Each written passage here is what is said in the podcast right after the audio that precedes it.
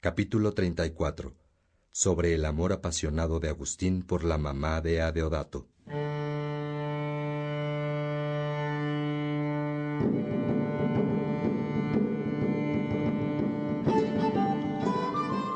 Peregrino, ven, date prisa. Quiero contarte con alegría que un día más comienza en el convento de Agustín. Todos ven de nuevo el amanecer y con gran entusiasmo se incorporan a trabajar. Es increíble que viviendo en épocas tan distantes podamos escucharlos. Ven, peregrino, que hay más en el camino. La, la, li, la, li, la, li, la, li.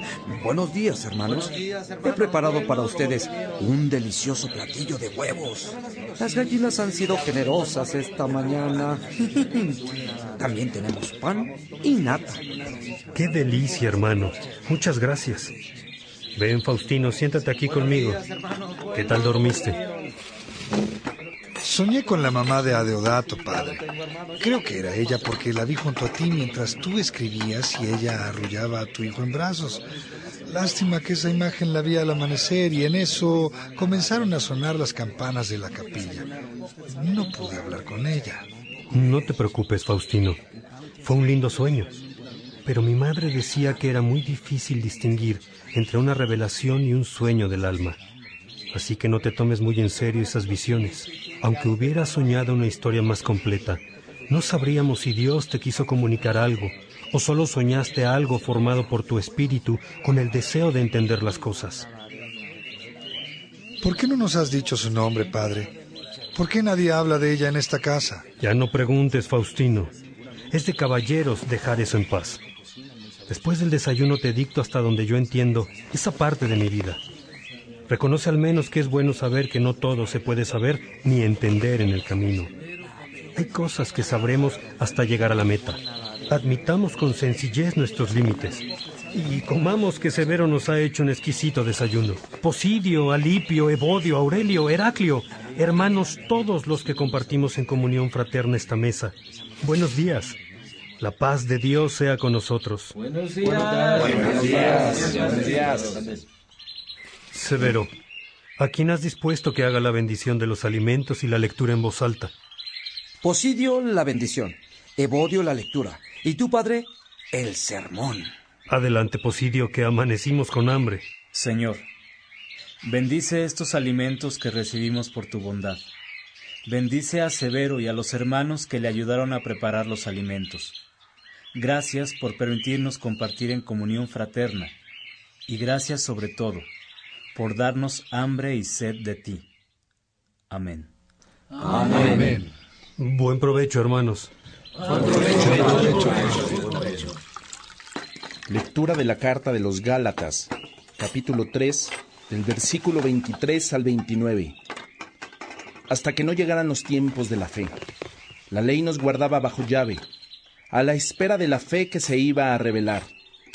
La ley nos conducía al Maestro, a Cristo, para que creyéramos y así fuéramos justos. Pero al llegar la fe, ya no obedecemos a la que nos lleva al Maestro. Ustedes están en Cristo Jesús y todos son hijos de Dios gracias a la fe. Todos se han revestido de Cristo, pues todos fueron entregados a Cristo por el bautismo. Ya no hay diferencia entre judío y griego, entre esclavo y hombre libre.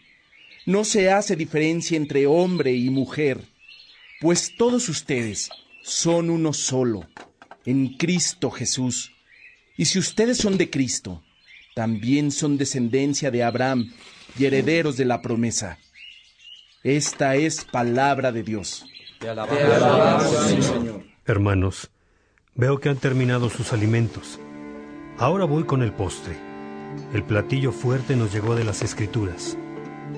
Ahora, lo que hemos escuchado nos recuerda que la ley antes de Jesús nos llevaba al encuentro con nosotros mismos como creados por Dios.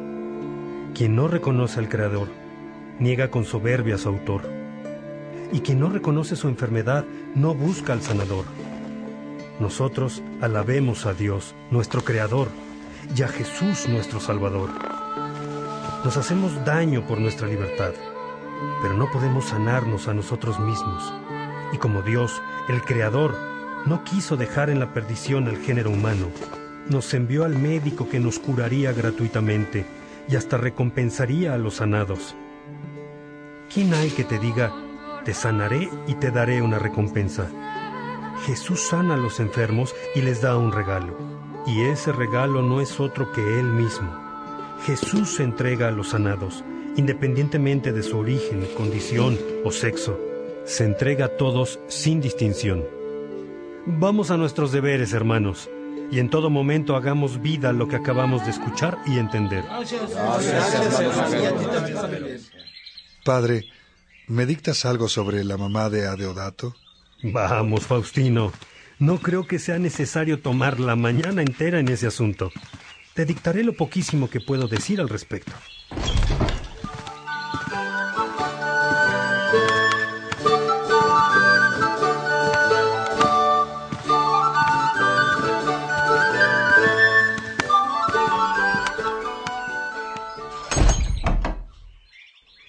Mientras discutía con Ebridio y Alipio sobre el estilo de vida que debíamos llevar para encontrar la paz y la felicidad que no acaban, mis pecados se multiplicaban. Sufría desgarradoramente el hecho que hubiese sido arrancada de mi lado. Como un impedimento para el matrimonio, la madre de mi único hijo, Adeodato, la mujer con la que compartía mi lecho. Mi corazón estaba roto por la parte que estaba pegado a ella. Quien dejó al hijo conmigo y de vuelta en África hizo el voto de no conocer otro varón. Yo, en cambio, desgraciado e incapaz de mantenerme al margen del placer sexual y sin fuerzas para esperar dos años para casarme con la chica que me estaba prometida, esclavo de la sensualidad, me procuré otra mujer, aunque no fuera para casarme con ella pero no por eso sanaba la herida que se me había hecho al arrancarme de la primera mujer, sino que después de un dolor y un ardor agudísimos, comenzaba a corromperse, doliendo desesperadamente mientras más la herida se iba enfriando. Padre Agustín, esto significa que al paso del tiempo, aunque estabas con otra mujer, te hería tremendamente la ausencia de la madre de Adeodato tremendamente, desesperadamente, Faustino. Mi corazón estaba pegado al suyo y el mío estaba cortado por la parte que se quedó en el de ella. Así que hasta aquí te dicto esta mañana, hermano. Tengo varios asuntos como juez esta mañana. Te acompaño, padre. Vamos, pues.